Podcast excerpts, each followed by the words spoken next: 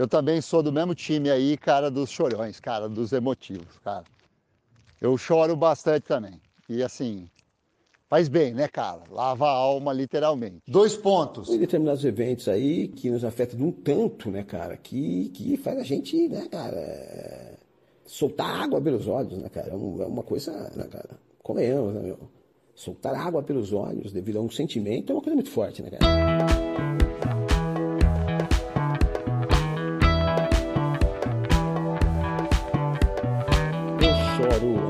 Choro de rir, eu choro se descasco cebola, né? Que é um evento muito raro, né? Visto que eu não gosto de cebola.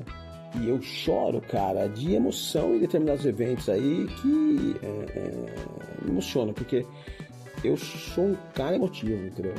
Mas o problema é que entre o evento que origina essa emoção, né? E o choro, cara, ela há um delay, entendeu? Primeiro eu, eu vejo a situação e mesmo consigo absorver aquela emoção que eu demoro uns dias para perceber. Então não é raro para mim assim, eu tá no cinema e de repente aconteceu uma situação ali no filme, né, o ápice dramático, em que eu estou rodeado, né, por pessoas chorando e eu não entendi direito a, a profundidade uh, emocional ali daquele, daquela, daquele evento, né, cara. Então dois, três dias depois do filme eu posso lacrimejar e começar a soluçar e ter a voz meio bamba em meio a uma reunião de, sei lá, aprovação de um aplicativo para ONGs que cuidam de pets. Então esse choro, cara, é, tirando o, o, o, choro, o choro sacramentado no momento, né, cara, que é, é ao vivo, né, podemos dizer que é uma live, né, da piada bem contada, né, ou da cebola descascada, essa, essa, esse choro com esse delay que acaba ou, né, cara, é, é propiciando uma vantagem, né, cara, é competitiva, no caso é, da reunião dos pets, por exemplo, em que as pessoas podem, podem, podem, podem associar esse chorar é, empatia né, aos, aos pets, né, situação dos pets, ou né, ver como um sinal de fraqueza aí, né, no caso da, da, do debate, né. Bom, cara, então é isso, cara. É, chorar, choro uh, o momento é que pode ser esquisito.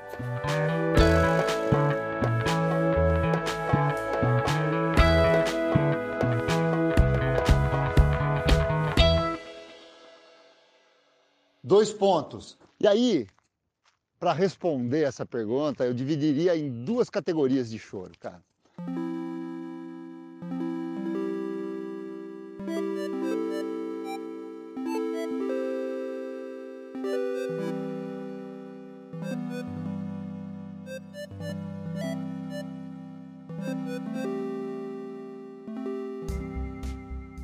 O choro das lembranças. Se eu começar a lembrar de algumas coisas, eu consigo chorar só de lembrar essas coisas. Por exemplo, filme. De primeira, assim, ó, respondendo aqui no calor do momento, eu diria que três filmes me fizeram chorar. E que se eu começar a lembrar muito deles aqui, eu já começo a chorar agora. Ó, já estou começando. Assim, ó, já está embargando um pouco aqui, cara o Cinema Paradiso, puta, aquela cena final lá do Totó lá no, no cinema, com aquelas colagens todas lá que o Alfredo fez para ele. Rapaz do céu, aquilo arrepia e, dá, e chora de soluçar. Outro filme que faz chorar, mais cinemão, mais convencionalzão assim, é o Lista de Schindler, né? Não tem como não chorar vendo Lista de Schindler, né? a cena final, o pessoal passando lá, os judeus levando as pedras para colocar no túmulo do, do Oscar Schindler. Porra, aquilo ali também derruba qualquer um.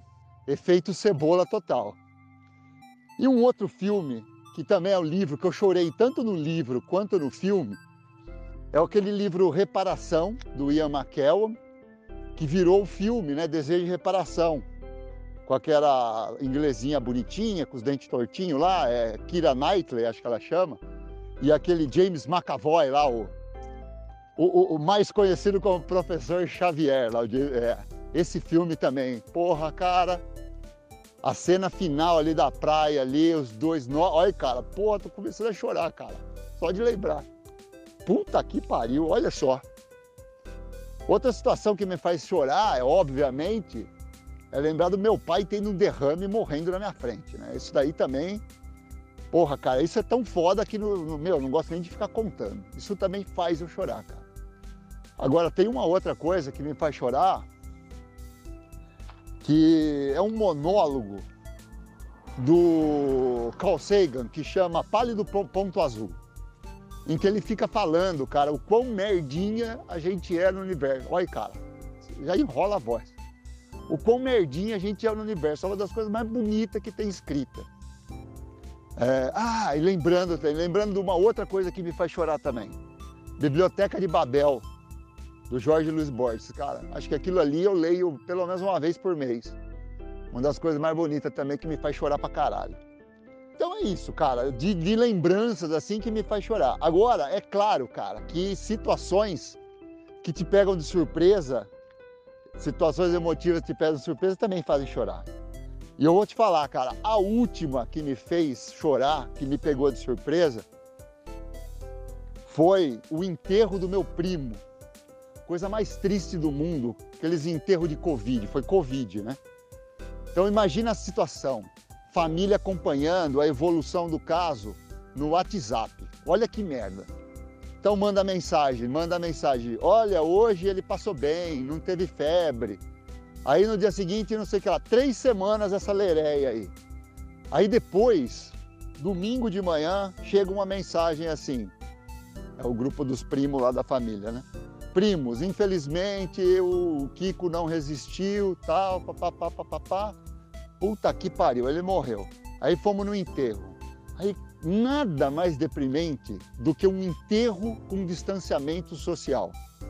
É, é, é, é horroroso, sabe? Assim, ó, as pessoas espalhadas pelos túmulos, assim, ó, ficando a dois metros de distância. Você vê os mini núcleos familiares isolados, assim, ó, olhando de longe aquelas caras de máscara com o olho caído, é horroroso, cara. E o pior de tudo isso é alterar a ordem natural das coisas, cara. Meu tio e minha tia, os dois vivíssimos, enterrando o filho. Isso daí é uma coisa que. Tá aí, é uma coisa que se eu fosse imperador do mundo eu faria, cara. É proibido um filho morrer antes do seu pai e da sua mãe.